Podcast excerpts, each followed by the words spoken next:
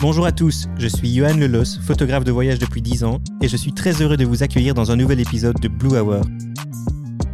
Blue Hour est un podcast qui s'adresse aux photographes et aux amateurs de la photo.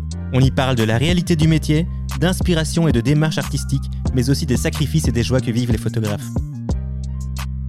Aujourd'hui, je veux profiter de ce podcast pour échanger avec les acteurs de la photo qui m'inspirent et qui apportent un vent de fraîcheur à l'industrie photographique.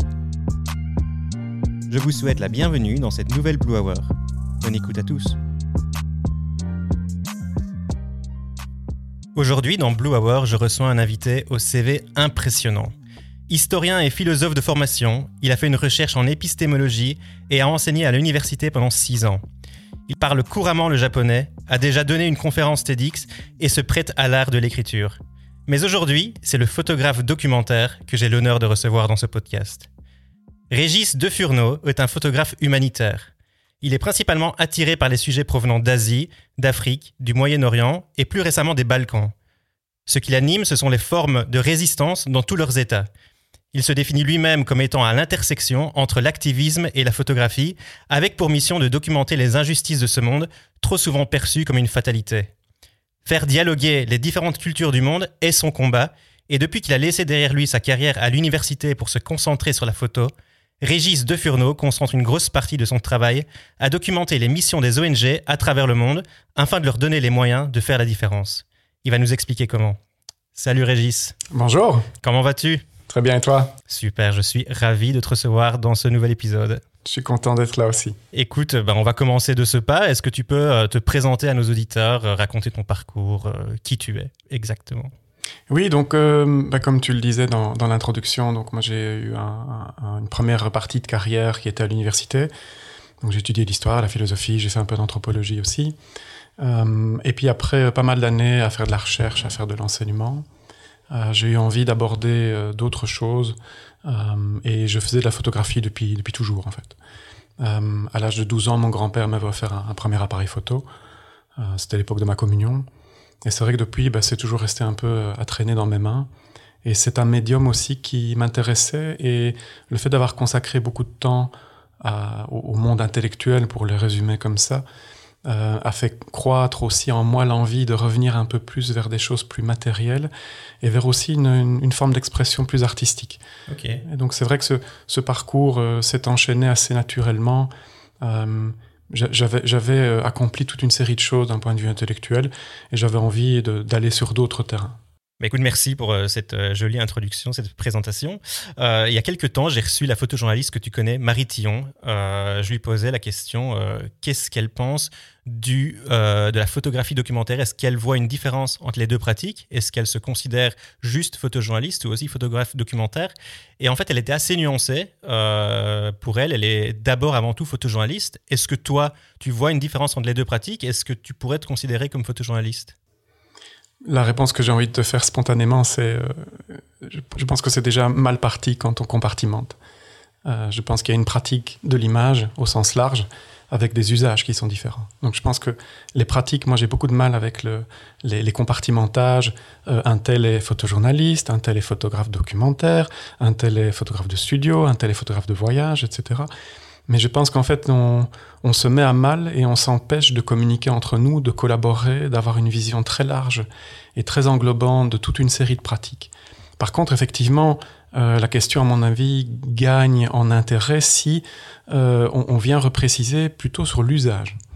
Et là, effectivement, il y a des usages très différents. Il y a des usages de photographie de studio, euh, il y a des usages de, de journalisme pur, il y a des usages de photographie documentaire dans lesquels, là, et c'est une manière de te répondre, euh, on produit des documents. C'est-à-dire que chaque photographie va avoir une sorte de valeur, de solidité, euh, qui va être utilisée ben, tantôt par des ONG, tantôt par des supports médiatiques, euh, quels qu'ils soient. tout comme si je prends le, terme de photojournalisme, l'usage aussi est très différent. C'est-à-dire qu'on a un usage strictement journalistique. Mais je pense que, pour, revenir un peu à la question, donc je comprends bien que qu'on aime savoir à qui on s'adresse. C'est-à-dire qu'on, euh, voilà, est-ce que je parle avec un photojournaliste, est-ce que je parle avec un, photographe de voyage, etc. Mais, mais je pense qu'on part déjà mal comme ça. Parce qu'en fait, on, ben, oui, c'est pas tellement les étiquettes, c'est juste que j'aime pas les compartiments et j'aime pas les frontières. Et tu aimes bien pouvoir passer de l'un à l'autre. Oui, et, je pense qu'il faut justement euh, euh, avoir cette liberté et, ne pas se laisser enfermer dans les étiquettes. J'en parlais encore pas longtemps avec, avec Jean Gomi, qui est un bon ami. Et, lui, en fait, on a souffert une grande partie de sa carrière. Alors, souffert, c'est un grand mot, hein. mais, mais c'est vrai que tantôt, il était étiqueté comme un pur photojournaliste. Je pense à ses photos mémorables sur l'Iran. Et puis tantôt, on l'étiquetait comme un, artiste. Je pense ici à ses photos sur la mer, par exemple, puisque Jean, en fait, est un des rares photographes qui a été reçu le titre aussi de peintre de la marine. Et, euh, et c'est vrai que, voilà, parfois, il se présentait à une galerie, on lui disait, mais euh, que venez-vous faire devant euh, notre galerie? Vous êtes un photojournaliste, vous et puis à l'inverse, il venait avec des travaux, mais en fait, vous ne faites pas plutôt de la belle photographie. Et donc je pense que là, il, faut remonter un peu à, la base et il faut tordre le cou à, toute tentative de, vouloir un peu nous compartimenter. Je, pense qu'on fait, je pense qu'on produit de l'image. On est attiré par euh, par une production, un certain type de production qui a ses contraintes et qui effectivement à un moment donné va se diversifier un peu comme un fleuve euh, et avoir plusieurs ramifications euh, et qui peuvent être très différentes. Hein. Il n'y a, pas de commune mesure entre effectivement un travail de photojournalisme en zone de conflit euh, et un travail en studio, on est d'accord. Mais pour autant, je pense que c'est une volonté de produire de l'image, d'enregistrer quelque chose euh, d'une certaine manière, avec aussi un engagement corporel. Hein. tu me demandais de me représenter dans l'introduction euh, mon parcours, mais ce qui m'a amené aussi à, à, venir vers la pleinement, en fait, professionnellement vers la, la photographie, euh, c'est qu'en fait à l'université, la dimension du corps est absente. Or, pour moi, un travail de photographie, c'est d'abord un, travail corporel. C'est-à-dire qu'on va venir euh, se placer, on va venir prendre position dans une scène euh, de manière physique. On va vivre les mêmes situations que les personnes vivent. On, on, va vivre les météos, on va vivre la, la, saisonnalité de leurs conditions de vie. Euh, donc, il y a un travail vraiment corporel. Et, c'est vrai que bah, si on est l'universitaire classique, cette dimension-là, elle est absente. Tout à fait. Je te rejoins euh, très fort là-dessus. Et tu parles de cadrage. On va parler d'un cadrage très, intéressant ici, euh, parce que ça devient une tradition en Blue Hour. C'est que je demande à, tous mes invités de, venir, d'apporter un objet, un objet qui leur tient, qui leur tient à cœur, et euh, de nous partager l'histoire d'une photo, une photo qu'ils ont prise et que, qui, leur tient à cœur tout, tout autant. Et toi, la photo que tu as choisi de nous présenter aujourd'hui, c'est une photo avec un cadrage justement incroyable, une photo, je pense, que tu as prise en Mongolie, si je ne m'abuse. Tout à fait, oui. Euh, qui, euh, ou sur laquelle on voit un éleveur d'aigle. Est-ce que tu peux nous raconter l'histoire de cette photo et surtout pourquoi tu as choisi cette photo? Oui, bah, euh, donc, donc pour situer, nous sommes en Mongolie, dans l'Altaï mongole. Donc on est complètement à gauche sur la carte, pour faire simple. Donc on est, on est vraiment plein ouest de la Mongolie, frontalier avec le Kazakhstan, la Chine. donc on, est vraiment aux, confins du territoire mongol. Et on suit euh, tout simplement un, très jeune éleveur d'aigles qui s'appelle Arkalak. Euh, il a 12 ans. Et en fait, il, perpétue la, tradition de, son père, qui lui aussi a, un aigle. Et donc, il a eu son propre aigle, qu'il élève depuis deux ans. Donc, il, a commencé à 10 ans. Et euh, bah, il fait régulièrement des, sessions d'entraînement. C'est-à-dire qu'ils vont prendre leurs aigles et les faire voler, les entraîner, les entraîner à la chasse. Et surtout, au moment où ils font ça, ils vont être très attentifs au comportement de l'aigle. C'est-à-dire qu'en fait, celui qui apprend, c'est pas l'aigle. C'est l'humain, en fait. Qui s'adapte à l'aigle. L'humain s'adapte complètement à l'aigle. Donc, c'est pas euh, des humains, et dans, dans, dans ce cas-ci, un jeune gamin qui va entraîner son aigle, c'est l'inverse, en fait. Mmh. C'est-à-dire que le jeune gamin va donner un espace de liberté absolue à l'aigle, puisqu'il va, il va le lâcher. Et puis, il va regarder attentivement comment l'aigle euh, perçoit le sol depuis le ciel, euh, comment il se comporte, comment est-ce qu'il va faire varier ses niveaux d'agressivité dans sa gestuelle? Et donc il va en tirer une sorte d'enseignement aussi pour lui qui est potentiellement un futur chasseur. Parce que pendant l'hiver, en fait, les, les, Kazakhs, puisque ce sont des communautés kazakhs, je voulais mmh. le préciser, en Mongolie, euh, vont pratiquer la chasse aussi pour compléter simplement le régime alimentaire. Mais donc c'est un moment intéressant. Et donc là, on est en fin de journée, euh, on se déplace à cheval. Je suis à cheval moi-même, c'est pour ça que je suis assez haut en fait. Ouais, d'accord. Tu, tu, dis que le cadrage est un peu spécial, mais c'est vrai que on, je gagne en hauteur parce que je suis moi-même sur un cheval. Mais ce qui est impressionnant, surtout dans le cadrage, je te coupe, c'est que euh, c'est surtout, on a l'impression que c'est l'enfant qui a des ailes. Enfin, moi, c'est ça qui m'a choqué, qui m'a marqué dans cette photo. Oui, alors, alors c'est là qu'intervient le, le travail d'editing. Euh, c'est-à-dire que c'est une sélection. Je sélectionne un moment parmi euh, une petite centaine de moments intéressants qui ont déclenché quelque chose dans mon œil et qui ont fait que j'ai pris la photo. Mais ce moment-là, évidemment, il est, il, est, il est, particulier. Donc il y a à la fois beaucoup de poésie, effectivement, il y a une sorte d'immersion complète, entre, enfin de, de symbiose physique entre le gamin et l'oiseau.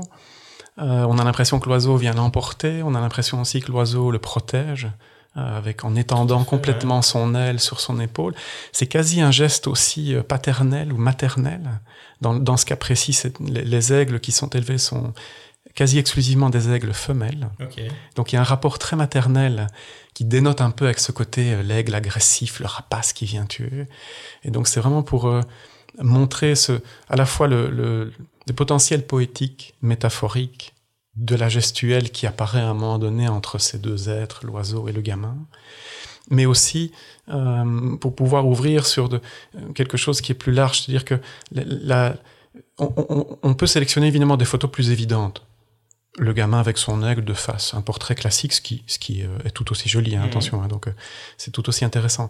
Et moi, je préfère justement qu'on ne voit pas les visages, je préfère qu'on soit de dos, je préfère qu'il y ait cette gestuelle, parce qu'en fait, on, là, on, là, on peut réellement rentrer dans, dans, un univers qui va à la fois être le leur, donc on rentre pleinement dans leur univers à eux, mais on y vient avec son propre imaginaire et avec sa propre sensibilité.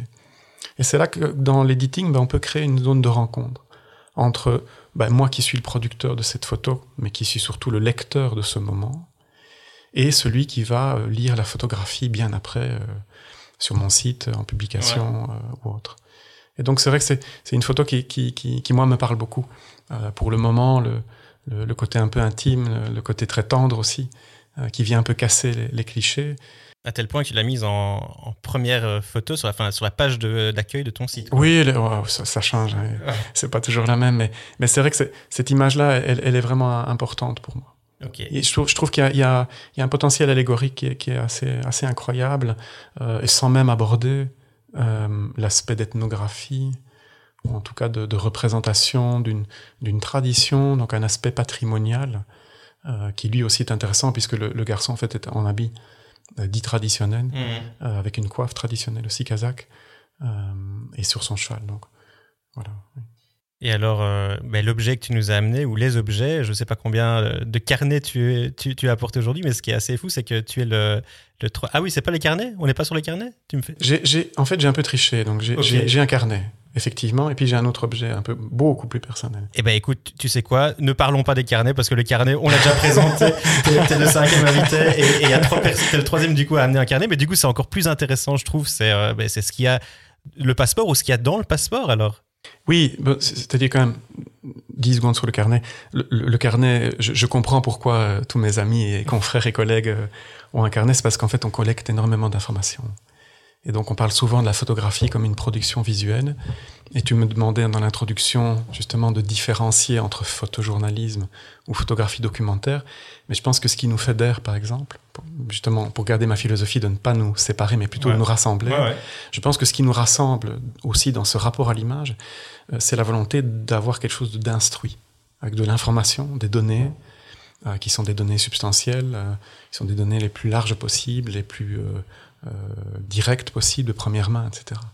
Donc ça, je pense que c'est un élément important. Maintenant, pour venir sur cet aspect-là, oui, c'est simplement mon passeport. Donc en soi, on pourrait dire, bah, tiens, pourquoi il vient avec son passeport? On se doute bien que, que si on voyage, on, on, voyage avec son passeport. Mais en fait, dans mon passeport, j'ai toujours un, un Polaroid de mes trois gamins. Toujours. Vraiment toujours. Et, euh, Tellement attendrissant. Ouais, non, j'ai de l'émotion de rien que d'en parler ici, mais parce non, que c'est vrai qu'on n'en parle pas beaucoup, mais, mais euh, on photographie aussi avec tout ce qu'on est. C'est-à-dire, si on est un père, euh, on photographie avec ça. Et on a ça dans les tripes. Et on, je veux dire, il n'y a, a, pas un seul reportage où, euh, où je suis parti sans eux. Quoi. Comment, comment Alors, c'est vrai, euh, Augustin, Tristan et Gaspard. Qu'on salue. Oui, oui, oui, je les embrasse très, très fort. Mais c'est important parce que on a souvent cette image du, du gars ou de la fille qui s'en va. Euh, elle laisse son compagnon, euh, il laisse son épouse, euh, le gars est solitaire, mais en fait, c'est pas ça. Mm. On, part vraiment avec nos, nos relations, on les embarque, et, et je vais aller même encore plus loin, c'est que si, si, si on n'avait pas ça, on pourrait pas partir. Et comment tu gères? J'avais pas préparé cette question, et, mais moi je sais que, bon, pour le moment, j'ai pas encore d'enfant et je voyage beaucoup, et je sais que le jour potentiellement où j'en aurai, ce sera, euh, je devrais faire avec en tout cas, et ça va influer sur ma carrière. Comment est-ce que toi, tu, tu, tu, mixes ta vie privée, la vie de père, euh, la vie de famille avec tous tes voyages Comment est-ce que tu fais pour t'en sortir? Il faut pouvoir alterner. Le, maître de mot, c'est l'alternance. Donc il faut pouvoir être pleinement là en tant que parent euh, quand on est en Belgique, mais quand on part, il faut partir. Hmm. C'est-à-dire que ça peut sembler contradictoire, hein, mais, mais ça ne l'est pas. C'est-à-dire que plus on a des racines ici, plus on est bien dans ses relations avec les gens qu'on aime ici, plus on a cette capacité de partir totalement. Et quand on est en repartage, on, y est. On n'est pas ici, on est là-bas. Mais quand on revient, il faut être aussi ici, complètement aussi avec, euh, avec les siens, avec sa famille, avec, sa avec ses proches, ses amis, etc. Donc je, pense que ça, c'est c'est une gestion qui pour moi est assez naturelle. C'est-à-dire que, étant moi-même quelqu'un dans l'alternance, qui, aime bien avoir des variations du contraste, euh, des changements euh, et, pas quelque chose qui, qui, se répète, pas du répétitif, euh, c'est assez naturel. Est-ce que tu te donnes des limites de temps dans la durée de voyage pour Oui, donc pas être parti trop longtemps? Oui, j'essaye au maximum de, de, ne jamais être absent plus de deux semaines. Il y a bien sûr eu des exceptions, évidemment. il y a eu des fois où j'étais parti quatre semaines, donc. mais voilà, j'essaye vraiment de d'essayer de ramasser le temps d'absence le plus possible Sachant que bah, avec la bouteille, avec l'expérience maintenant, on parvient de plus en plus à, être plus efficace et à produire euh, sur des temps plus courts. Ok. Très bien, merci. Alors sur ton site, euh, on peut retrouver euh, tous tes différents projets photographiques. je constate parmi tous ces projets-là qu'il y en a trois qui sont toujours en cours sur les neuf présentés. Alors à quel moment définis-tu qu'un projet est terminé, surtout sur des thématiques intemporelles, comme finalement les éleveurs de rennes dans, la taïga, ou sur des sujets d'actualité qui n'ont l'air de jamais prendre fin, comme bah, les routes migratoires que tu documentes dans les Balkans? Comment est-ce que tu dis, ça c'est fini, je l'ai fini, je passe à autre chose? Alors, il y, a, deux, à mon avis, il y a, deux facteurs décisionnels. Le, premier, c'est très personnel. C'est-à-dire qu'à un moment donné, on estime, probablement de manière totalement erronée, parce qu'on n'a jamais fini, en fait. On n'a jamais terminé avec, avec avec simplement la vie des gens. Je veux dire, la vie des gens. Il y a toujours de quoi dire. Oui, je veux dire par par essence, euh, la vie continue. Donc c'est ça. Il faut aussi qu'on peut avoir des générations de photographes qui qui se suivent. Mais euh, pour préciser quand même mon propos, euh, d'un côté, ben, effectivement, il peut y avoir une décision personnelle. Et effectivement, ben, mon travail en Mongolie, j'ai consacré quasi quatre années avec des séjours euh, multipliés, répétés à des mêmes endroits. Euh, tu parlais des éleveurs de rennes, donc j'ai fait, fait trois séjours avec eux. Euh, mais à un moment donné, on sent qu'il y a quelque chose qui a été accompli. Hmm. Alors certainement pas révolu, encore moins résolu, mais on sent qu'il y a eu une sorte d'accomplissement et on, sent qu'on est prêt à aller vers d'autres sujets, en tout cas qu'on a envie d'autres sujets. Et comme ben, la contrainte de temps, elle est absolue, quoi qu'on en pense, hmm. à un moment donné, il faut faire des choix. Et donc on choisit effectivement de clore un travail euh, sans avoir la prétention de l'avoir euh, complètement embrassé, que du contraire on n'a fait que de le toucher, mais on estime euh, peut-être dans son fort intérieur que, que la manière dont on l'a touché a été suffisamment intense et profonde que pour, que pour dire voilà ce travail est, terminé. Et alors l'autre partie de ta question, donc sur les travaux en cours, oui, le travail sur la migration, moi c'est quelque chose qui m'intéresse depuis très longtemps. Euh, les populations pastorales, par définition, ont un aspect migrant. Euh, c'est juste que c'est une migration qui, en général, n'est pas liée à des, catastrophes euh, sociales, à des, conflits, à des événements naturels qui pourraient faire que. Mais pour autant, il y a cet aspect migratoire, il y a cet aspect de, déplacement qui, en fait, me fascine. Hein, c'est un des, un des fils rouges de, tous mes travaux et une de mes obsessions, on va dire. Hein, tu parlais de, de toutes les formes de résistance, mais il y a aussi cette espèce de c'est quoi ce truc euh, que l'immobilité en fait. Mm. Et même intellectuellement, je, je, pense que pendant ma, ma toute toute petite carrière à l'université, euh, j'étais moi-même confronté intellectuellement à, à, à, cette difficulté de, de m'étiqueter ou de me ranger dans une seule discipline. Hein, la preuve étant, c'est que j'ai étudié l'histoire, la philosophie, j'ai étudié aussi l'anthropologie, parce que simplement à un moment donné, j'étais plus capable de voir les frontières entre les deux. Et donc cet aspect migrant, migratoire, des populations pastorales, ça, c'est quelque chose qui me fascine. Et ça me fascine d'autant plus que on constate quand même que même si ce n'est pas dit de cette manière-là, dans l'Asie centrale, et probablement en Afrique et en Amérique du Sud, mais ça je connais euh, peu ou, pas bien, Mais en Asie centrale et dans toute l'Asie, on remarque que toutes ces grandes populations de, nomadisme, pour employer le, mot euh, euh, qui fait tilt, euh, mais en fait, elles souffrent terriblement. Et elles souffrent justement de ne plus avoir les capacités financières, ou même simplement les, possibilités socialement, de le faire, de pouvoir suivre les troupeaux, de pouvoir une vie qui n'est pas sédentaire. Et la sédentarisation, ben, elle se fait parfois à coup de très grands sacrifices, notamment au niveau de leur identité, de, leur cosmogonie, de, ce en quoi ils croient, de ce qu'ils aiment, etc. Et donc c'est vrai que ça c'est un sujet qui me, qui me titille énormément parce que parce qu'il y a des enjeux humains derrière, il y a de l'identité, et il y a une perte aussi, une dégradation de, de, la diversité culturelle. Hein, tu parlais dans, ton introduction aussi de, de, ma volonté de vouloir faire dialoguer les cultures. Mais en fait, donc, on est tous très conscients qu'il y a une perte de biodiversité. Mmh. Donc ça, pour moi, c'est l'urgence numéro un. Mais ce qu'il faut dire aussi tout de suite après, c'est que cette perte de biodiversité, elle est intrinsèquement liée et elle produit automatiquement une perte aussi de diversité culturelle. C'est-à-dire qu'à partir du moment où un écosystème disparaît du fait de l'action de l'être, des êtres humains, euh, les, sociétés qui vivent encore dans ces écosystèmes et qui elles-mêmes ont établi des relations et qui elles-mêmes ont forgé un certain type de, de, de société, de collectif. Mais ça disparaît aussi. Hmm. Et donc là, il y a un appauvrissement qui est, qui est total. C'est clair.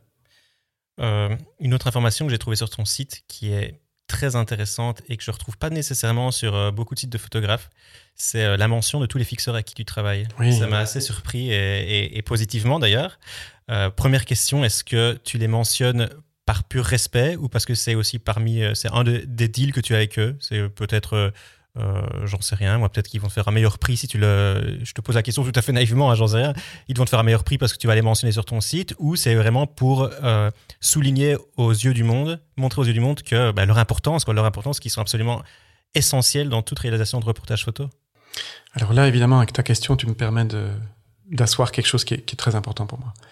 Euh, je disais tout à l'heure qu'on est rarement, qu'on part pas tout seul on part avec, avec nos enfants dans notre cœur, nos, compagnes, euh, nos épouses, euh, nos époux, etc. Mais euh, sur place, on n'est pas tout seul non plus. Mm. Et donc c'est vrai que ça, c'est un truc qui, moi, me continue de me choquer, de voir des, travaux de très grands photographes, peu, importe, hein, à peu près tout le milieu fonctionne ainsi, hein, d'où ta question. Je, je, suis vraiment très questionné de, de ne pas voir apparaître suffisamment les fixeurs, qui sont en fait nos, c'est marrant ce que j'allais dire spontanément nos âmes sœurs. C'est con, hein la formule peut paraître un peu bête, et en fait pas tant que ça. C'est-à-dire que euh, c'est vraiment des gens avec qui on va rentrer en relation et qui vont non pas se substituer à notre travail ou à notre regard ou à notre sensibilité ou, aux enjeux qu'on veut dénoncer, mettre en lumière, etc. Mais c'est vraiment des gens qui vont euh, nous donner une sorte de rythme qui vont s'inscrire dans notre gestuelle, qui vont euh, faire partie de ce quotidien, qui est en fait le cœur du boulot. Le hmm. boulot, c'est le quotidien. C'est l'intimité des gens. C'est qu'est-ce qu'ils vivent en se levant le matin, à midi, au soir. Et le fixeur, il est là avec nous. Et donc, c'est vrai que je le fais pas du tout parce que c'est un contrat. Je le fais parce que pour moi, c'est une évidence. Hmm. C'est un respect de leur présence et que je ne me vois pas signer euh, ou présenter un travail sans eux. Bien sûr. Parce qu'alors, je, je, je, je mentirais. Ouais. Alors, euh, bon, c'est personnel. Je, ne dis pas que, que tout le monde doit euh, rentrer dans, cette philosophie-là, mais personnellement, donc j'insiste, je trouve que ça devrait être un standard de, notre industrie. C'est-à-dire que là, ici, ben, on vient de d'annoncer euh, les World Press, il y, a, une sélection absolument merveilleuse. Hier, Hier donc, voilà, qui, est vraiment bluffante avec des, travaux de qualité. Et c'est vrai que certains travaux, il n'y a pas de fixeur. On est d'accord. Mhm. Ah, moi, les travaux que j'ai fait au Japon, j'ai travaillé seul, j'ai travaillé sans fixeur. Mais tous les travaux dans lesquels on, en a besoin, je, trouve que c'est, pour moi, c'est le minimum. Je me vois pas. Euh, c'est comme si on marchait tous les deux sur un chemin.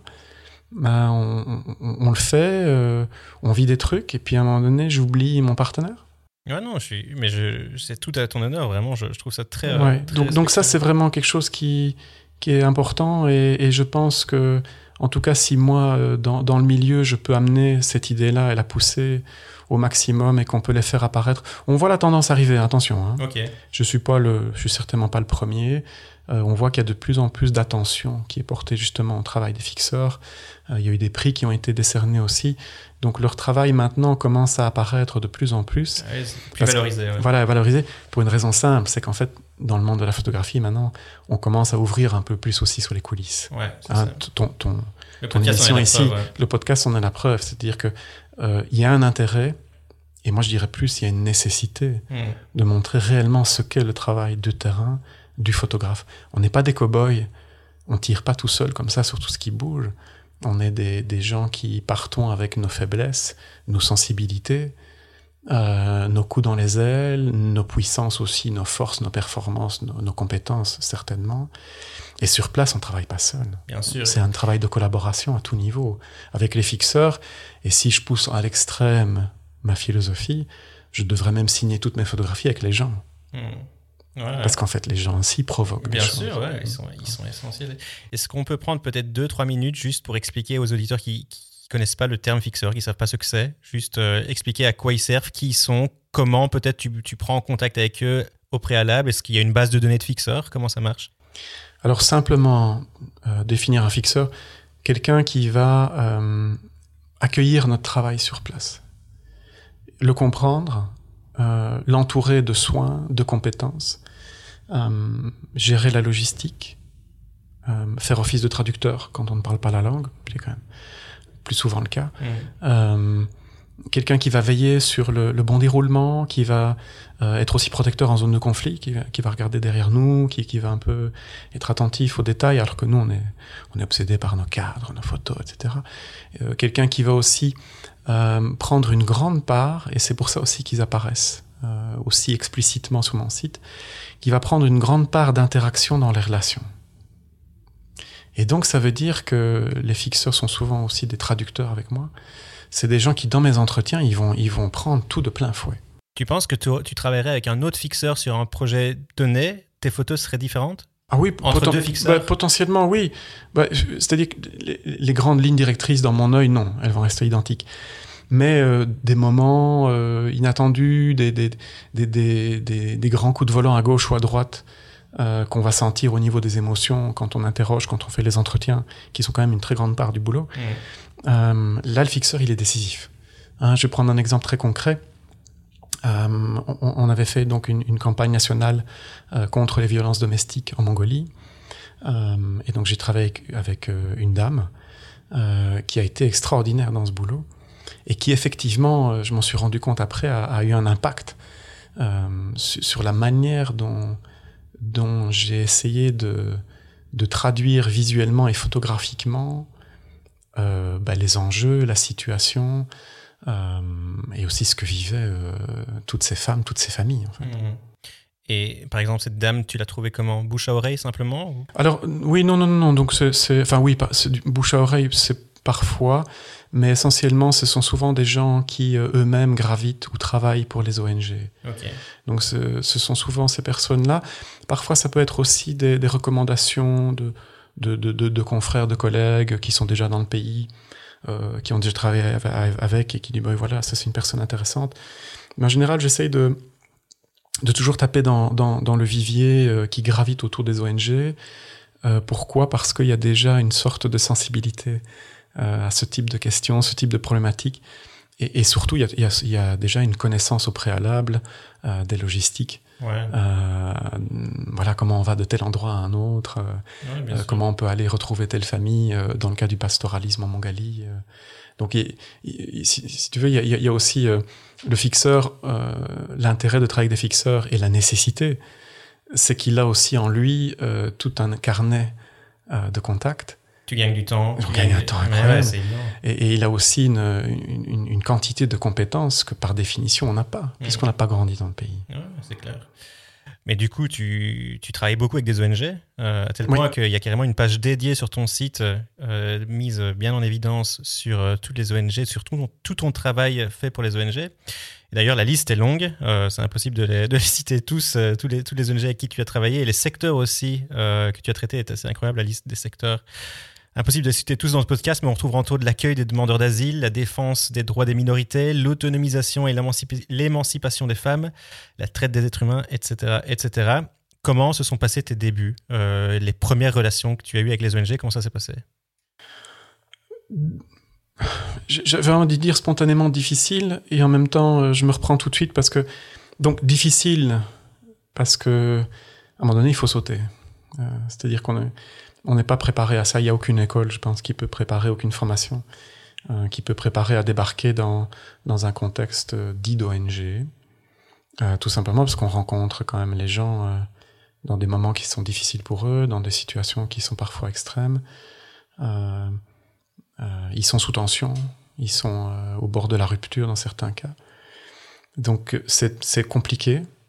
En même temps, ça a été facile parce que j'ai eu la chance de d'avoir d'emblée des, des ONG qui étaient assez emballées à l'idée de travailler euh, sur du moyen terme, à l'idée de travailler aussi avec quelqu'un qui essentiellement se dédie aux ONG et très peu à la presse. Moi, je, je, je suis, je suis pas du tout euh, quelqu'un qui travaille en presse, même si cette année-ci, j'essaye de, de, débarquer sur, sur le monde plus classique de, de la presse.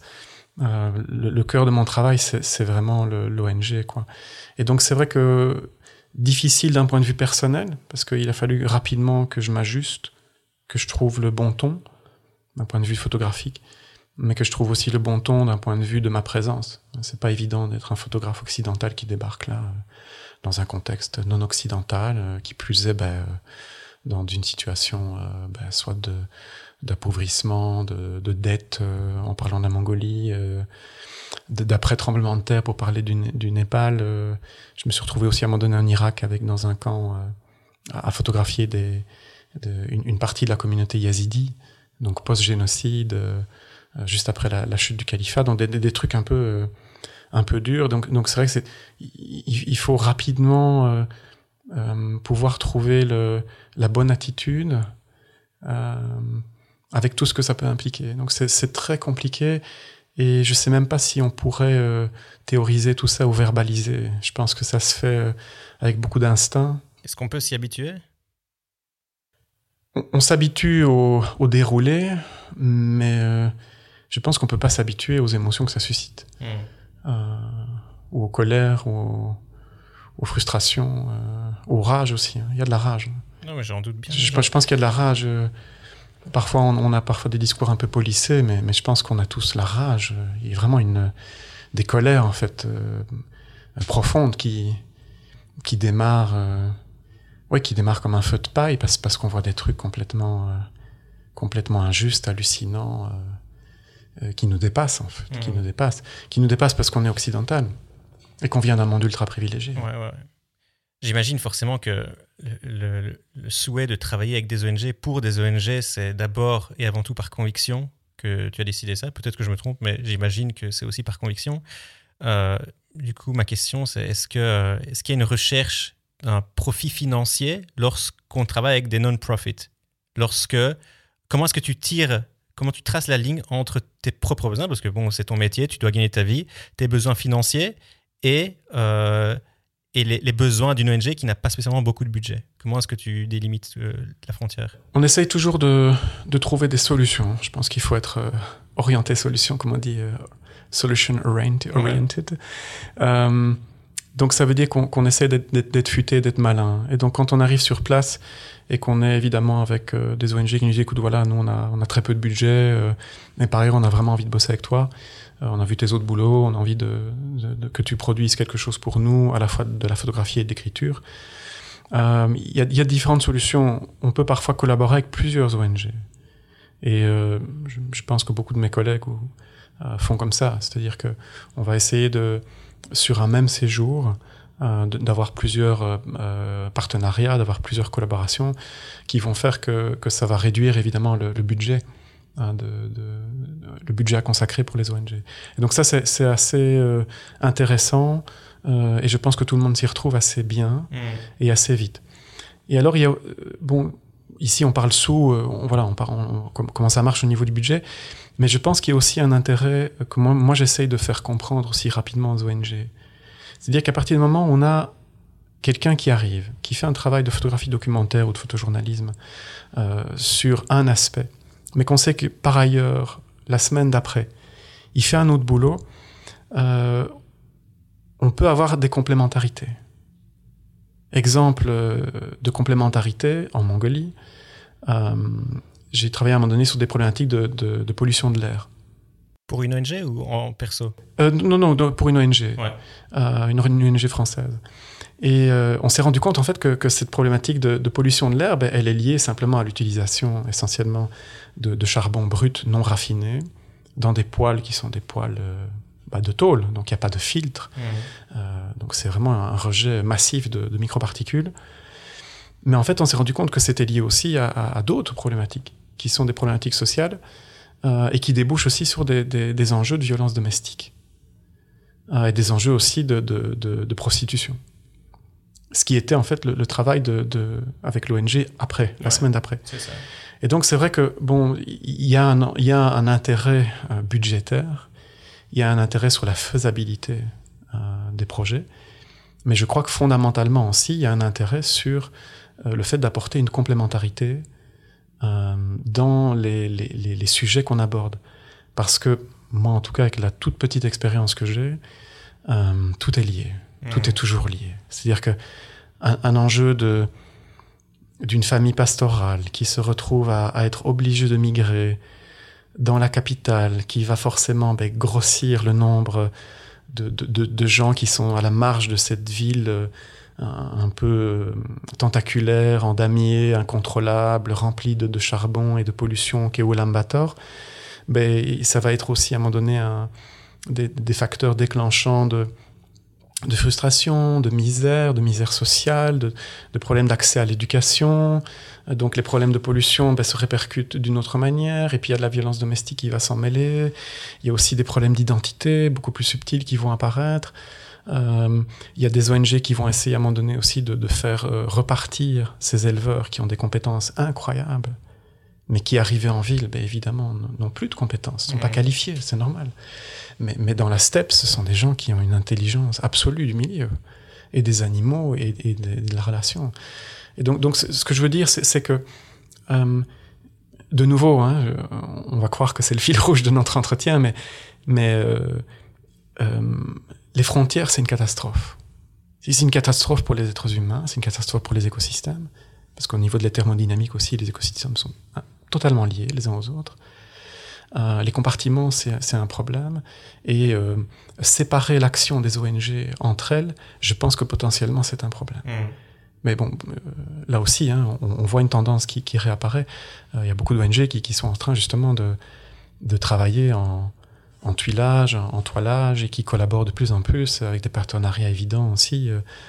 Les ONG sont, sont, sont, je crois, aussi de plus en plus dans, dans cette philosophie de d'essayer de lier, de connecter, de, elles ont tout intérêt, en tout oui, cas. de, de, de, de, de créer des, des ponts euh, sur les enjeux qu'elles abordent, parce que, parce que la réalité, elle n'est pas simple. La réalité est toujours complexe. Ouais, ouais. Toujours, toujours. Donc, en fait, tout est lié. Tout est lié. Dans quelle mesure est-ce que tu penses que le travail, euh, le travail avec une ONG pourrait t'apporter, pourrait t'aider, toi, à travailler sur tes projets personnels Et là, ce que je veux dire par là, c'est est-ce que tu essayes de signer, par exemple, une commande avec une ONG euh, qui est active, par exemple, là où tu aimerais tu as un projet perso, tu as un reportage en tête, tu aimerais, aimerais, aimerais réaliser ce reportage-là, mais pour des raisons euh, financières, tu te dis, ben, je vais essayer d'associer ce projet-là avec le travail pour une ONG pour que eux puissent t'aider financièrement, logistiquement, sur certains coups. Est-ce que tu, tu, marches aussi comme ça, tu fonctionnes comme ça? Alors oui, c'est-à-dire qu'il y a... Je, pense que si on veut...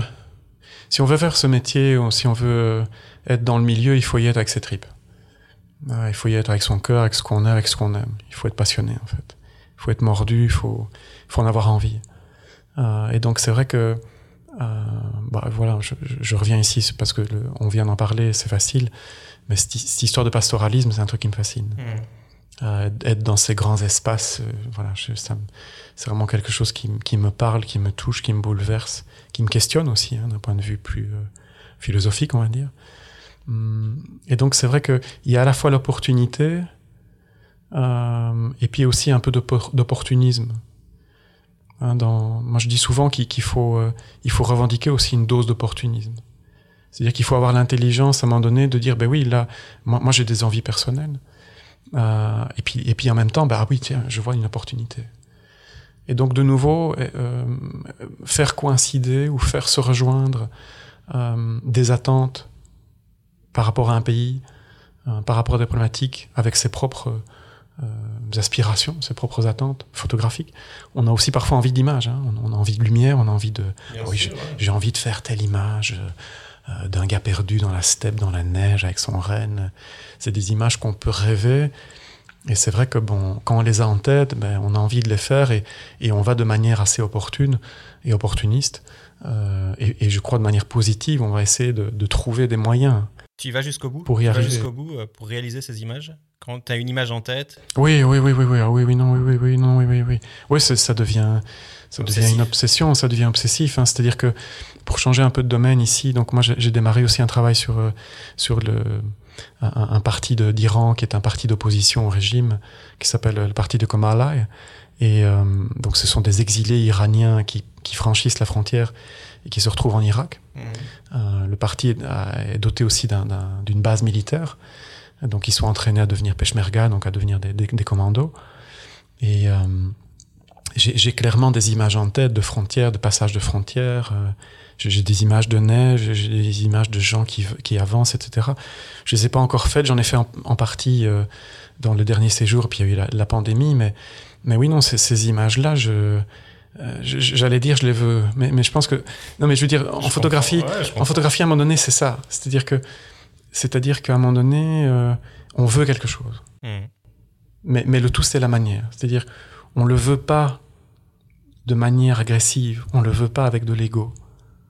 On le veut dans, dans, dans, une dimension de, de, de, participer, de partager quelque chose et de, à la limite, j'allais dire, de se diluer. C'est-à-dire que ces images-là, par exemple, avec, avec, euh, les peshmerga, euh, j'en ai autant envie parce que je sais que ça, je vais être avec eux et je vais vivre un truc avec eux. Euh, j'en ai autant envie pour cet aspect-là que pour l'aspect de, l'image, de, de la, pure photographie.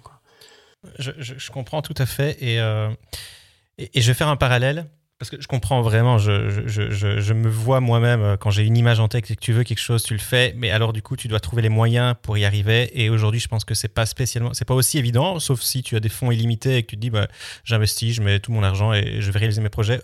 Je sais qu'en tant que photographe c'est difficile, tu peux pas tout le temps te le permettre et donc euh, je pense qu'il y a 20-30 ans, les photographes qui avaient une idée en tête, un objet, un objectif, euh, se donnaient les moyens via notamment la presse. La presse qui marchait bien, ils proposaient un projet, ils le soumettaient à la presse, et puis hop, il y, avait, il y avait un financement derrière et ça se faisait. Aujourd'hui, la presse va mal, il n'y a plus de financement. Euh, je, en préparant cette interview, je suis tombé sur la citation d'un photographe qui s'appelle Frédéric Sotoro, euh, qui, qui travaille avec des ONG, notamment, je ne sais pas si tu connais, il travaille avec une ONG qui s'appelle le Première Urgence notamment, et qui dit, qui dit ceci, il dit, euh, il y a 30 ans, les photographes partaient pour, pour couvrir une crise pour un magazine et offraient parfois quelques photos à des ONG. Aujourd'hui, ils partent grâce aux ONG et espèrent une publication dans la presse. Et, euh, et suite à ça, j'ai une deuxième citation de Alain Frilet, qui est l'ancien responsable com euh, chez MSF, qui dit, qui dit notamment qu'aujourd'hui, les photographes ne courent plus après la presse, ils courent après les prix, les bourses et les ONG. Du coup, ma question, c'est est-ce que pour te donner les moyens d'avoir cette photo que tu as en tête, est-ce que l'ONG, c'est le meilleur moyen pour y accéder Ou euh, peut-être que tu, tout simplement, tu, tu autofinances tes projets et... Non, donc, c'est pas de l'autofinancement, euh, mais, mais je ne sais pas si... Pour être vraiment pleinement honnête, l'ONG n'est même pas un moyen. C'est-à-dire que euh, j'ai autant envie de, de, ce travail avec l'ONG mm. euh, que j'ai envie aussi de, de projets dits personnels. Et dernièrement, euh, quand j'ai refait mon site, donc il y, y, a ce nouveau site effectivement où j'ai depuis très longtemps euh, quasi caché en fait toutes ces photos que je produisais en ONG parce qu'on a toujours cette obsession de, de, montrer un travail plus typé presse. Mm. On veut toujours paraître euh, le reporter de presse, etc. Mais comme tu le dis bien, ce, ce truc-là, c'est fini en fait. Ou si, ou si en tout cas ça existe toujours, c'est pour un nombre tellement euh, minoritaire. Je veux dire, c'est pas, c'est pas du tout, c'est marginal dans la population des, photographes. Euh, mais donc, ce que je voulais dire, c'est que, l'ONG n'est même pas, euh, en tout cas pour moi, n'est pas un instrument. Je dis que c'est pas instrumentalisé. Euh, c'est pas un moyen. Euh, parce que je me suis rendu compte en revenant dans toutes ces photos que qu'en fait ces photos sont, sont vraiment importantes. C'est plus des photos corporate, c'est-à-dire que c'est pas des photos où on peut affirmer une signature photographique. On, on doit délivrer quelque chose avec un, un, certain canevas, une certaine attente. Euh, on peut pas faire des choses trop artistiques, tu t'en doutes assez bien. bien. Sûr, ouais. Mais euh, en même temps, je, je, je, me rends compte que ces images, elles sont importantes. Et euh, donc, pour répondre à ta question, l'ONG n'est vraiment pas quelque chose que, que je considère comme un moyen. C'est vraiment un vrai partenaire. Euh, c'est vraiment le, le, le, le ouais, j'allais dire le, le, cœur du boulot aussi. Euh, sachant que les projets privés maintenant ont pris une autre dimension, une autre saveur. C'est-à-dire, c'est, c'est des choses qu'effectivement qui, qui, me tiennent à cœur, sinon je les ferais pas. Mais euh, mais c'est vrai que j'ai redécouvert en tout cas l'importance de produire de l'image pour des gens qui sont sur le terrain et faire en sorte que ces images aient le plus d'impact possible pour leurs conditions, mmh. au sens large. Euh, et c'est vrai qu'en ONG, on a cette, euh, on peut avoir ce pouvoir. Alors évidemment, en presse, il existe. Il existe au niveau des prises de conscience. Et je pense qu'il ne faut pas négliger ça, c'est vraiment très important. Mais en ONG, on, a une particularité, c'est-à-dire que les, images ont, une, ont un impact ou un, côté pragmatique.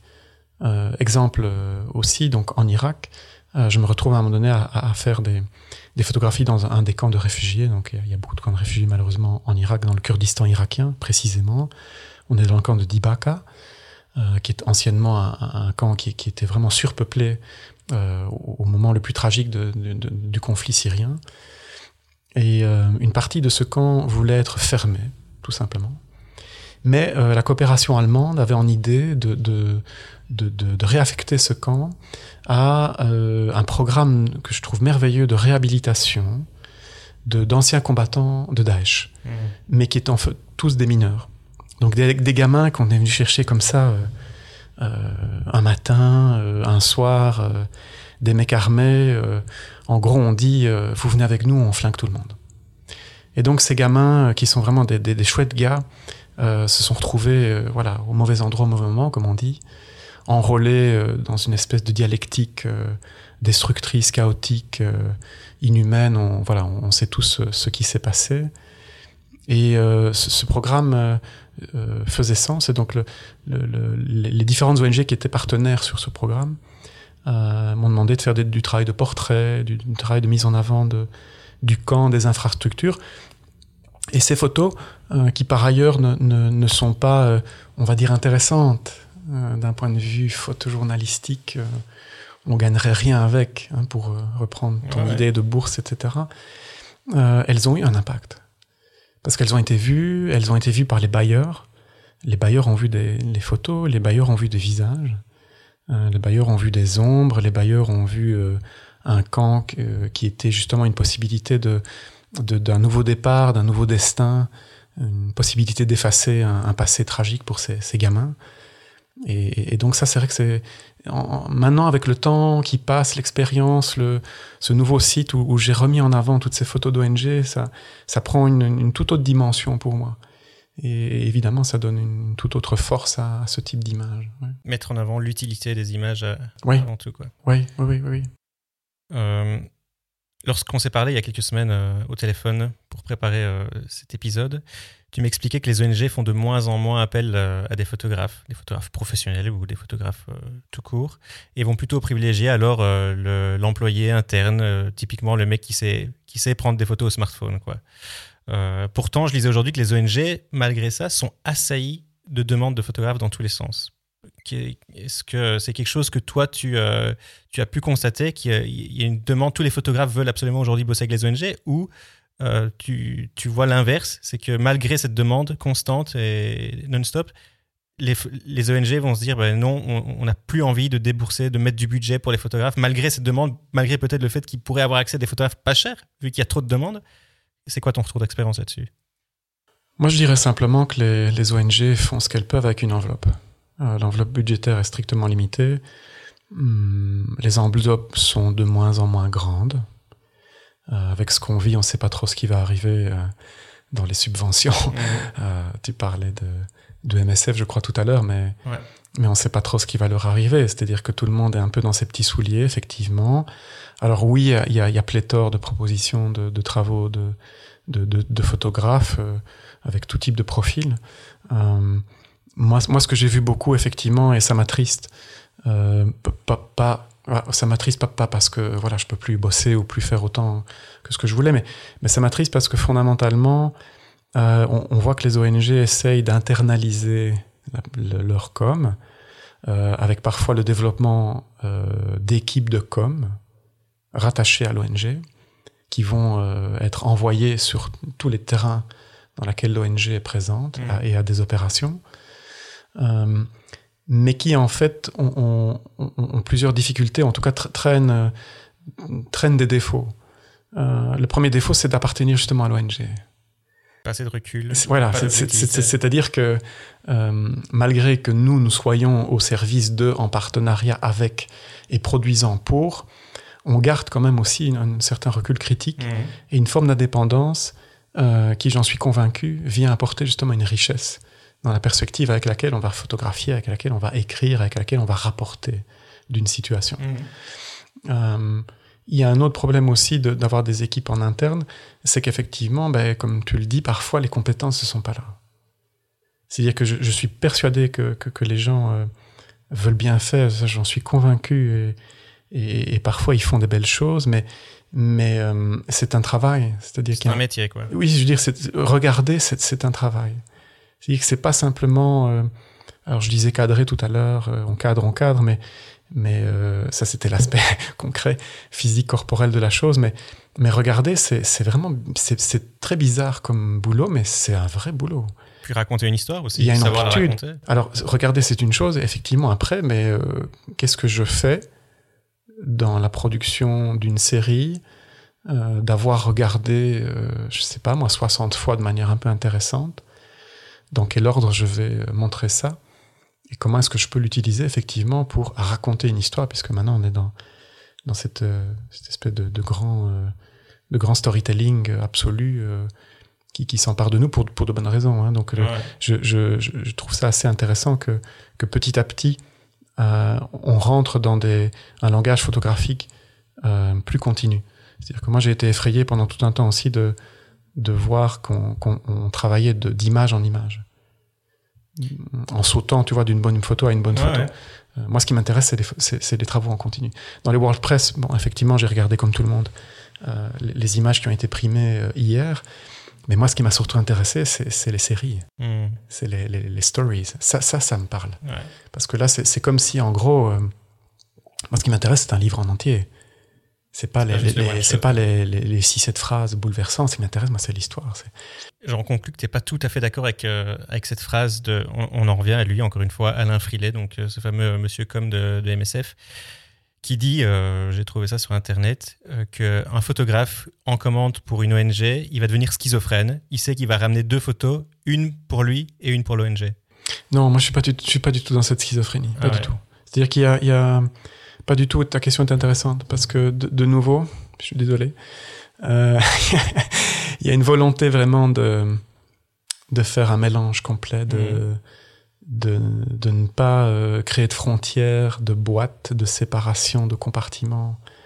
Euh, alors c'est vrai qu'il y a des photos qui sont plus typées, on va dire, ONG, et d'autres qui sont plus typées personnelles, mais au moment de la prise de vue et même dans l'editing, je suis pas du tout dans des rapports schizophréniques. Mmh il y, a, il y a vraiment, et, et plus j'avance aussi, peut-être aussi de l'expérience, mais, mais plus j'avance très modestement dans ce que je fais, et plus je me rends compte que c'est un seul et même acte de présence par rapport à des gens, des populations, des problématiques, euh, acte qui se traduit ben, par la production d'une image.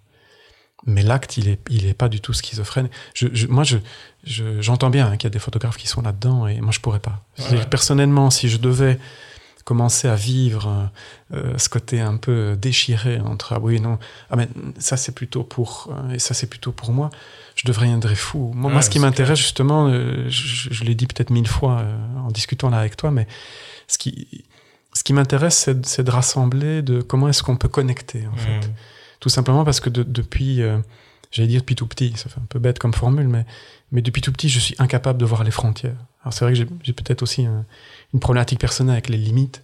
On l'a bien compris. non, mais je veux dire, les frontières, les limites, le, la liberté, la migration, le, pastoralisme, le nomadisme.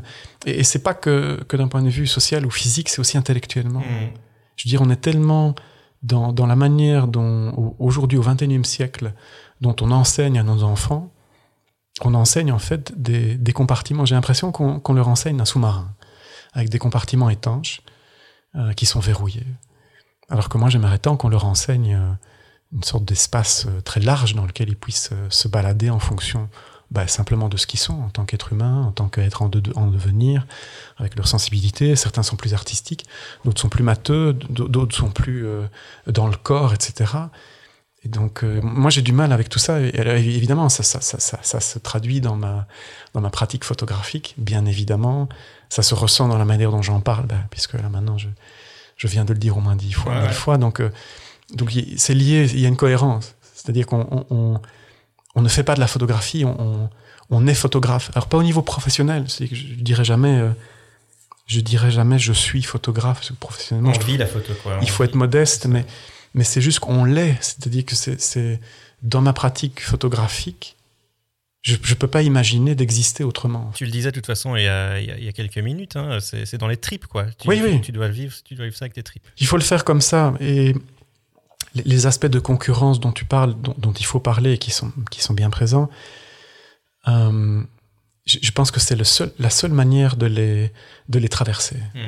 Parce que sinon, on va se faire euh, détruire, on va se faire laminer par, par des phénomènes de compétition, des phénomènes de concurrence, euh, de l'agressivité.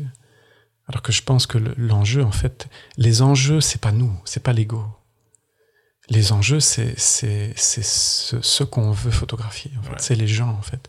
Qu'est-ce qui se passe sur cette planète? Ah, Les écosystèmes. Il y, a une souffrance terrible. On en parle, on, on en parle beaucoup, mais, mais pas assez. Pas assez. On, pour, on devrait aller beaucoup plus loin. Il y a une souffrance des écosystèmes.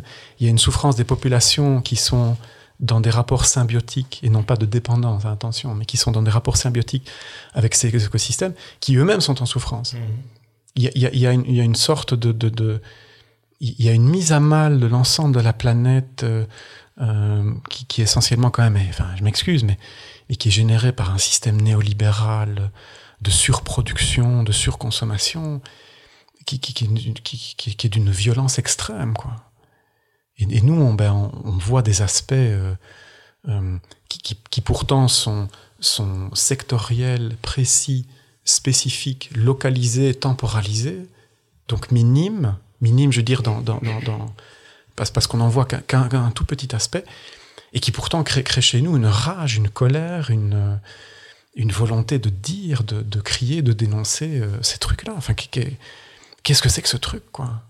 C'est clair. Qui, qui, qui, nous arrive de manière générale, une espèce d'injustice. Euh, je suis pas le seul, hein, je, je suis pas je, je, suis pas le, je pense que tous ceux qui, qui, font ce boulot et, qui sont un peu animés par, euh, on est beaucoup à être animés par ça, mais on sent que tu es pris au trip. Non, mais il y, a un, truc, il y, a une sorte d'injustice euh, euh, planétaire qui, qui, est, qui est inacceptable. Et, et, puis on sent de, l'autre côté une sorte de statu quo, un, un, endormissement, une, une lénification, mm. une acceptation, une, fatalité. Il n'y a pas de fatalité.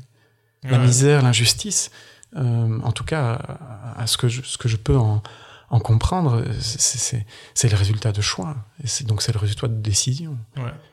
Donc, on ne peut pas accepter ça.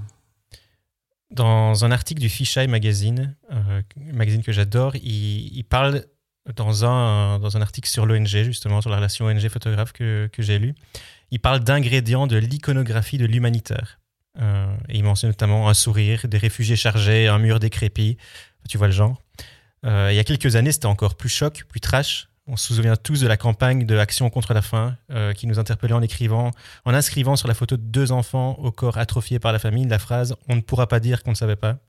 Je me souviens que ça m'avait absolument marqué, c'était en, 1998.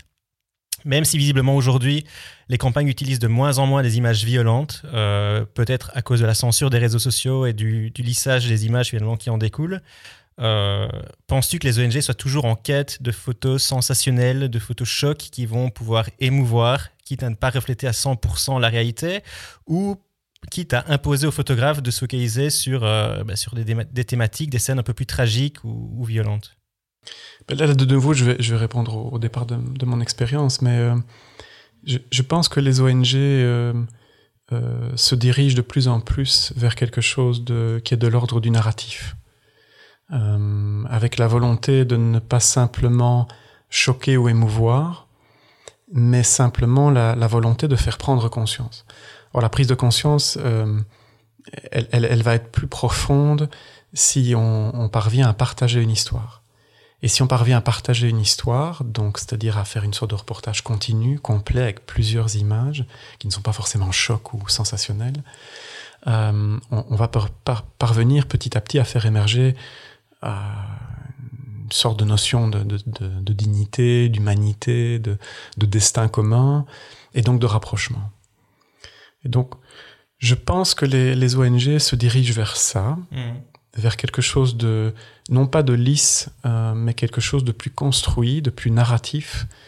Et j'ai l'impression personnellement que c'est plus intéressant. Parce qu'effectivement, de nouveau, euh, on peut dire la réalité en une image violente,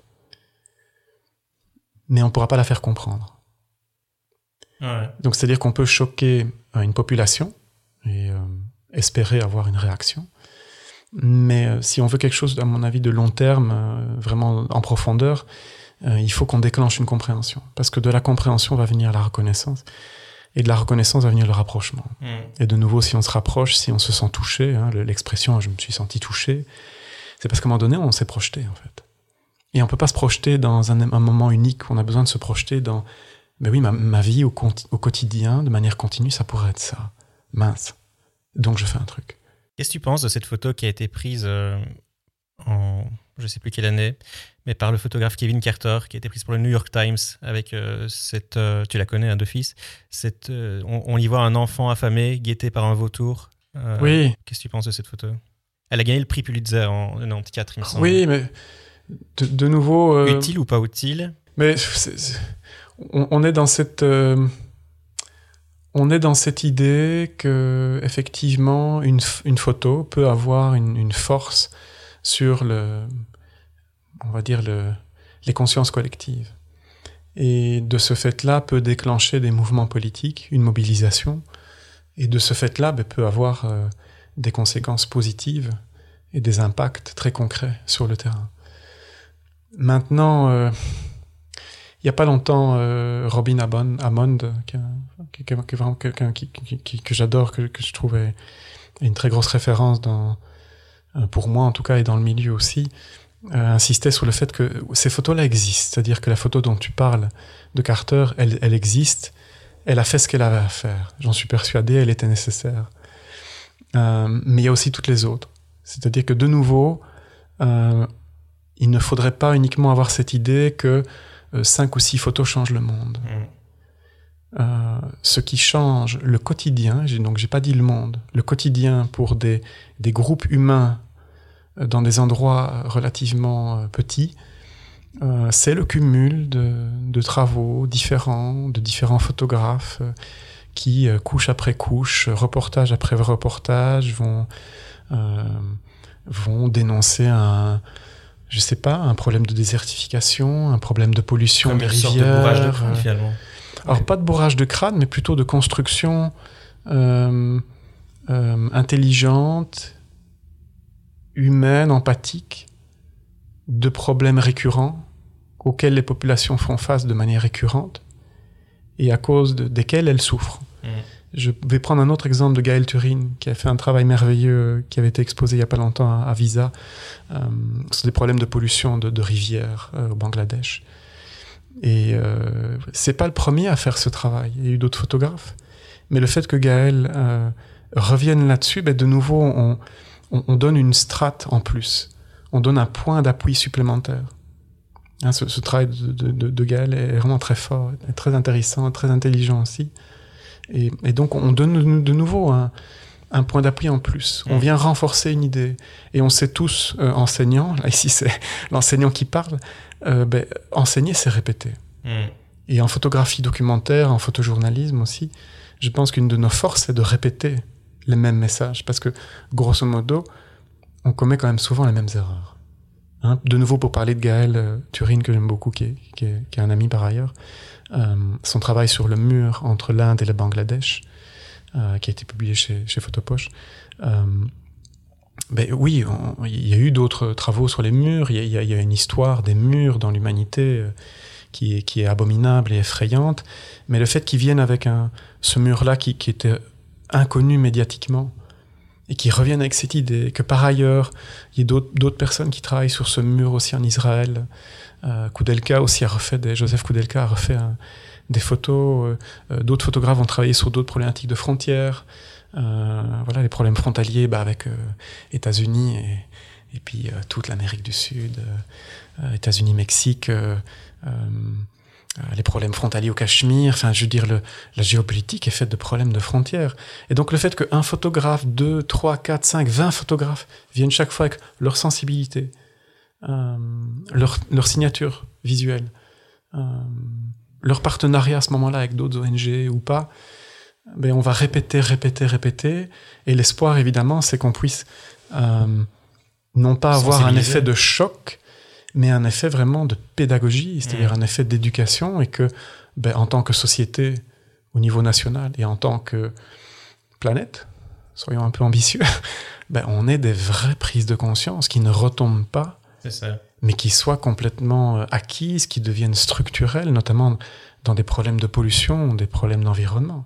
Parce que là, on est devant un mur et euh, il va falloir vraiment que les, les chocs qu'on peut avoir au départ, au démarrage de photos qui, je le redis, sont nécessaires, je crois.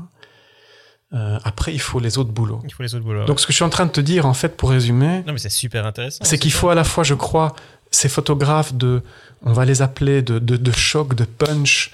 Hein, il y a la photo de, de Nick Hutt sur, sur cette, cette jeune fille euh, bombardée au napalm. Ouais, euh, ouais, bien sûr. Il, il, faut, il faut ces photos. Mm. Je pense qu'elles sont nécessaires. Donc, pour moi, il n'y a pas de débat. Il les faut. Il faut qu'on prenne ça dans les dents et puis après, il faut aussi les autres photographes qui vont faire un travail plus discret, plus silencieux. Plus d'activistes. Plus d'activistes, plus, on va dire, pédagogues, même mmh. si je suis pas tout à fait à l'aise avec le, la terminologie. Et, et, et c'est la, la, la convergence, finalement. oui, informatif. C'est la convergence de, de, de, de, ces deux types de travaux, de démarches, de milieux, à la fois photojournalisme et puis plus de photographie documentaire. Et c'est la convergence de tout ça qui, qui va faire qu'à un moment donné, ben, on espère que que le monde soit, soit meilleur pour nous tous. Tout à fait. Tellement intéressant. Euh, bon, bah, on va changer, c'est bientôt la fin, on va vite fait changer de sujet pour euh, respirer un peu après, euh, après tout ça. Justement, quand on parlait il y, a, quelques jours, tu m'expliquais que tu rentrais des Balkans et que. Alors, c'est pas exactement ce que tu m'as dit, mais c'est un peu l'idée que je m'en suis faite, c'est que tu n'étais pas loin du burn-out, que c'était vraiment épuisant psychologiquement. Et, tu me disais que euh, ben, chaque année, tu as ce besoin d'aller te ressourcer, d'aller respirer au Japon et, shooter quelque chose d'autre. quoi que Ne plus être en contact constamment, quotidiennement avec, euh, avec la misère des gens et, et tout, tout ce malheur, quoi, finalement. Donc ça, c'est vraiment un besoin que tu as, c'est des fois prendre du recul par rapport à, à, tout ça, à, ce monde euh, lié aux ONG, au, malheur, et aller euh, te ressourcer ailleurs.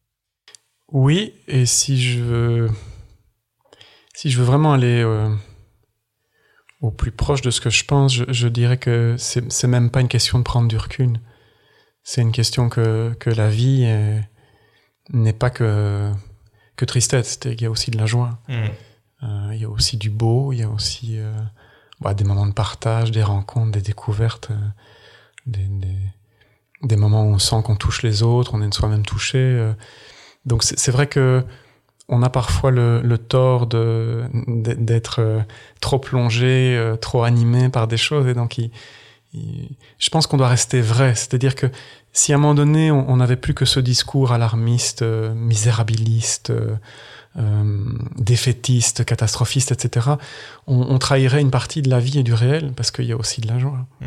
Et donc ça, c'est vrai que c'est quelque chose qui peut. Je l'ai dit tout à l'heure en répondant à une autre de tes questions. Euh, c'est que j'ai pas ce rapport schizophrénique. En, ah oui, là je fais une photo pour NG. Ah là je fais une photo pour moi. C'est la même chose sur le terrain. C'est-à-dire que bah, dans les Balkans, euh, forcément, j'ai vu des situations euh, catastrophiques qui m'ont d'autant plus touché que par ailleurs, bah, on avait un contexte de pandémie en Occident qui, moi, m'a quand même pas mal dégoûté. Quoi. C'est qu'ici, je parle même pas de des restrictions, mais je parle de l'attitude des Occidentaux en général, quoi. De nouveau, euh, une attitude de privilégiés euh, qui pleurnichent parce qu'ils peuvent plus euh, voyager. Et j'en parle à l'aise, puisque toi et moi, on, est des privilégiés, mmh. on voyage beaucoup, mmh. on l'a fait, mais, mais je veux dire, il faut se calmer aussi. Je veux dire, c'est un hyper privilège. On, ne parle pas de liberté ici, on parle de privilège. Et donc je reviens en Balkan à ce que je disais, c'est-à-dire que j'étais mal, j'étais vraiment très mal, profondément mal de, de, de voir ces, ces réalités-là mais en même temps, j'ai vu des lumières d'une beauté soufflante. Euh, j'ai rencontré des gens d'une beauté soufflante. Euh, j'ai eu des discussions, des échanges en anglais euh, avec des gens qui venaient d'Iran, du Pakistan, d'Afrique, du Cameroun, des, gens vraiment intéressants qui, venaient avec du, vécu, de, des échanges qu'on a eus sur, nos différences, sur ce qui se passe, sur l'état du monde comme on pourrait l'avoir avec des amis proches, quoi. Et donc c'est ça, je veux dire, de, euh, c'est pas une question de prendre de recul, c'est juste que la vie est ça. C'est-à-dire que la vie est pas soit catastrophe, malheur, euh, je suis miséreux, je pleure, etc. Mais euh, il y a aussi des moments d'une joie indicible mmh. qui nous emmènent dans, dans, des états de volupté qui, qui, font tant partie d'états de, de, mélancolie. Je parlais tout à l'heure d'états de, rage, euh, d'états de profonde tristesse. C'est tout, en fait. C'est tout. Hein, je veux dire, on, vit tout en même temps. Enfin, de nouveau, voilà, c'est peut-être trop personnel, mais mais il y, a une impossibilité chez moi de, de, séparer. C'est-à-dire qu'on on vit tout, on, vit tout, on vit tout le temps. Alors tu parlais du Japon et, et c'est vrai que le, le, le, Japon, à la fois, mais quand je photographie au Japon, ben, je suis forcément dans un, un, registre, on va dire, plus esthétique ou plus esthétisant. Mais euh, et ça fait du bien à l'œil. ça fait du bien aussi. Euh, J'éditais euh, ben, juste avant de venir euh, te, te, rencontrer ici pour ce, pour ce podcast. J'éditais un autre boulot. et, et je, je, me suis arrêté, en fait, je me suis surpris à m'arrêter sur des photos de paysages. Or, moi, je suis pas du tout connu pour être un paysagiste. Je, je, je, suis pas bon. Je suis vraiment mauvais. Je suis mauvais en paysage. Je sais pas où ça commence, je sais pas où ça s'arrête, je, je sais pas. Mais je me suis surpris à m'arrêter sur deux, trois photos de paysages qui étaient pas mauvaises. En tout cas pour moi.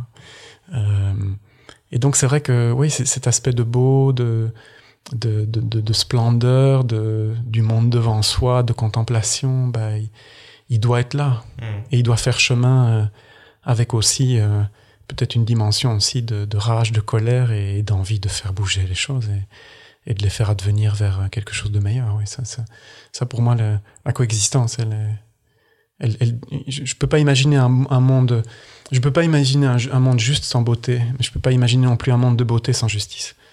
On a bien compris cette notion de c'est jamais ni noir ni blanc chez toi, et oui, tout est, toujours euh, dans tous les domaines. Tout oui, tout, tout.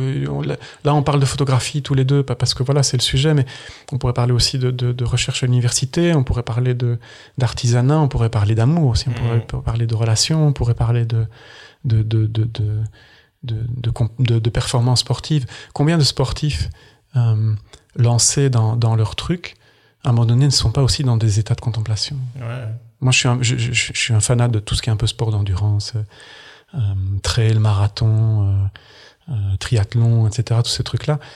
Mais quand on discute un peu avec les gens du milieu, mais à un moment donné, on est porté par, euh, par de la beauté. Je veux dire, il y a, y a, des états de délicatesse, alors qu'on est là avec les muscles, bah, bah, bah, on tape contre le sol, on, s'arrache, on sue, on, on est dans, dans, des trucs durs, mais en même temps, il y a, y, a, y a des choses parfois qui, qui nous enveloppent. Et donc, c'est vrai que c'est ce ces, ces, régimes de coexistence qui, qui je pense, peuvent, peuvent, peuvent nous guider, dans, en, en l'occurrence, dans, dans, nos pratiques photographiques. Et, surtout, bah, nous, nous éviter de tomber dans tous des pièges qui sont des, des, des pièges de fragmentation, mmh. des, des, pièges de compartimentage, de, de fermeture. En fait, je pense que pour moi, la, la photographie, c'est relié, en fait, d'une manière ou d'une autre. C'est quoi tes influences, toi? Tes influences Où tu vas puiser ton influence, à la fois photographique ou... Alors ça fait un peu cliché de, de venir avec ça, et, mais euh, réellement, moi je suis peinture. C'est-à-dire que oui, je, peux citer des photographes qui m'ont m'ont bouleversé ou qui m'ont un peu... Euh, comment dire, qui, qui, qui m'ont tellement euh, titillé que je, je, suis devenu, en tout cas j'essaye de faire de la photographie documentaire. Il y a Stéphanie Sinclair, par exemple, pour parler de photographe. Il y a Léonard Fried, qui m'a complètement bouleversé quand je l'ai découvert. Je ne connaissais pas. Je connaissais les classiques, Cartier-Bresson et tout ça, mais Fried, je ne le connaissais pas. C'est un, gars qui était inconnu pour moi. Et puis, euh, quand, quand, je l'ai vu, je me suis dit, c'est ça, en fait. Mmh. Euh, Stéphanie Sinclair, moi, c'est pour moi une, des plus grandes dames j'ai un respect euh, vertigineux pour son travail, son engagement aussi, son activisme, sa participation maintenant dans, dans les ONG, au départ de son travail sur, sur les, les jeunes filles qu'on mariait de force, avec lequel elle a remporté euh, un visa aussi euh, pour l'image. Mais donc, donc, ça, c'est les photographes. Il y en a tout plein. Hein, je veux dire, on pourrait aller, sûr, on ouais. pourrait aller très loin. Il y a Koudelka, bien sûr aussi. Jean Goumi que que, que, que j'aime par amitié, mais que j'aime aussi visuellement. C'est quelqu'un mmh. de très discret, mais mais que je trouve à une qualité, une profondeur dans, dans son travail. Mais, mais sinon, moi, les, les, peintres, euh, les peintres parce que je suis tombé dedans. C'est-à-dire que je reviens avec ça, mais, mais euh, euh, maman a eu la chance d'exposer des peintres comme Père Mec, euh, comme, comme Roger Sommeville, que, que, qui m'éblouit. Mmh. et donc c'est vrai que j'ai ça dans l'œil. j'ai ça dans l'œil. Il y a l'impressionnisme. Il y a rien à faire. Ça, ça je suis il y a un truc qui s'est imprimé au fer rouge. Euh, ça le groupe... à forger ton œil. Ouais, oui. Puis le, le groupe d'Ibruck, euh, Egon Schiele, euh, ce côté un peu plus plus tranché, plus plus vif, euh, plus rougeoyant, plus cher. Hum, tout ça, c'est des choses qui il bon, y a rien à faire, ça reste un peu, ça reste dans l'œil, il y a rien à faire. Daumier, ça reste, euh, ça reste, il y a, y, a, y a, plein de choses. Mmh. Bonnard reste aussi, euh, des Beaucoup. chaleurs, des couleurs, Turner, des, des, des... ouais, il y a plein de choses, plein de choses. Merci Régis, merci. Merci à toi. Une, euh, une toute dernière question avant de clôturer. Est-ce qu'il y a un, une photographe, un acteur de l'industrie photographique francophone que tu pourrais me recommander pour euh, un prochain épisode? Moi, il y a quelqu'un qui, qui m'intéresse énormément et qui m'intéresse parce qu'il y a quelque chose qui, qui m'échappe et que je ne comprends pas, mais qui pourtant me, me prend vraiment, c'est le travail de Laurence G. Quelqu'un qui est très présent sur le, la scène du photojournalisme, euh, qui, qui, vient d'ailleurs ici d'avoir une, un troisième prix euh, au World Press mmh. pour sa couverture de la pandémie. C'est quelqu'un qui me... Il y a une part de mystère, mais, mais il y a aussi une... Il y a une force, il y a une présence sur le terrain qui est, qui est, je trouve, est inspirante. Tu la connais personnellement? Je la connais un tout petit peu. On s'est croisé, euh, okay. on s'est croisé en Irak, euh, euh, mais, mais c'est quelqu'un vraiment de. On sent là qu'il y a vraiment une empreinte qui est en train de de, de s'inscrire. Mmh. on sent qu'il y a un travail de terrain et c'est quelqu'un qui est d'autant plus touchant qu'elle vient aussi avec beaucoup de beaucoup de fragilité, beaucoup de sensibilité, beaucoup de délicatesse et, et, et, ça, je crois que c'est justement le, le, la force et euh, vraiment la nécessité. Je, je, je, suis totalement convaincu de, par ce terme nécessité, ouais. de la présence de femmes photojournalistes. Bien sûr. Bien On n'en a pas parlé ici, mais, mais, mais ça, c'est quel bonheur, ouais, quel plaisir de d'avoir un renouvellement aussi des approches. Euh, on a beaucoup parlé avec Marie Tillon. Oui, reçu, mon Dieu, c'est et donc Laurence J, pour moi, ça c'est c'est un nom qui qui vient et, et, et, je le redis avec une part de mystère, c'est-à-dire qu'il y, y, a une partie de de son travail qui m'échappe, euh, mais, mais mais je suis vraiment très interloqué et intrigué par la la qualité, la continuité de son engagement sur le terrain. Très bien. Bah, écoute, je vais essayer d'entrer de, en contact avec elle. On va voir si ça l'intéresse. Euh, où est-ce qu'on retrouve ton travail? Alors mon travail va apparaître de plus en plus sur les réseaux sociaux, puisque j'ai décidé d'être un peu plus présent. Je suis un photographe très discret, même trop. Mais donc je vais euh, faire réapparaître beaucoup plus de boulot sur Instagram, euh, beaucoup plus aussi de posts réguliers sur Facebook. Euh, mon site, je suis un peu euh, old, old school, on va dire. Mon site reste aussi une très belle porte d'entrée dans mes travaux. Euh, je l'ai revu un peu corrigé, il est un peu plus simple et minimaliste. Mais c'est vrai que je vais essayer d'être un peu plus à jour que ce mmh. que je été auparavant. Très bien, mais on mettra tous les liens dans, dans la description de l'épisode. Un tout grand merci à toi, Régis. Merci à toi. Un vrai plaisir, super inspirant. Plaisir partagé, vraiment. Mais merci beaucoup. Merci beaucoup. J'espère que ça vous a plu, chers auditeurs. Si c'est le cas, n'hésitez surtout pas à laisser un avis et un commentaire sur Apple Podcast. Ça aide énormément à la visibilité.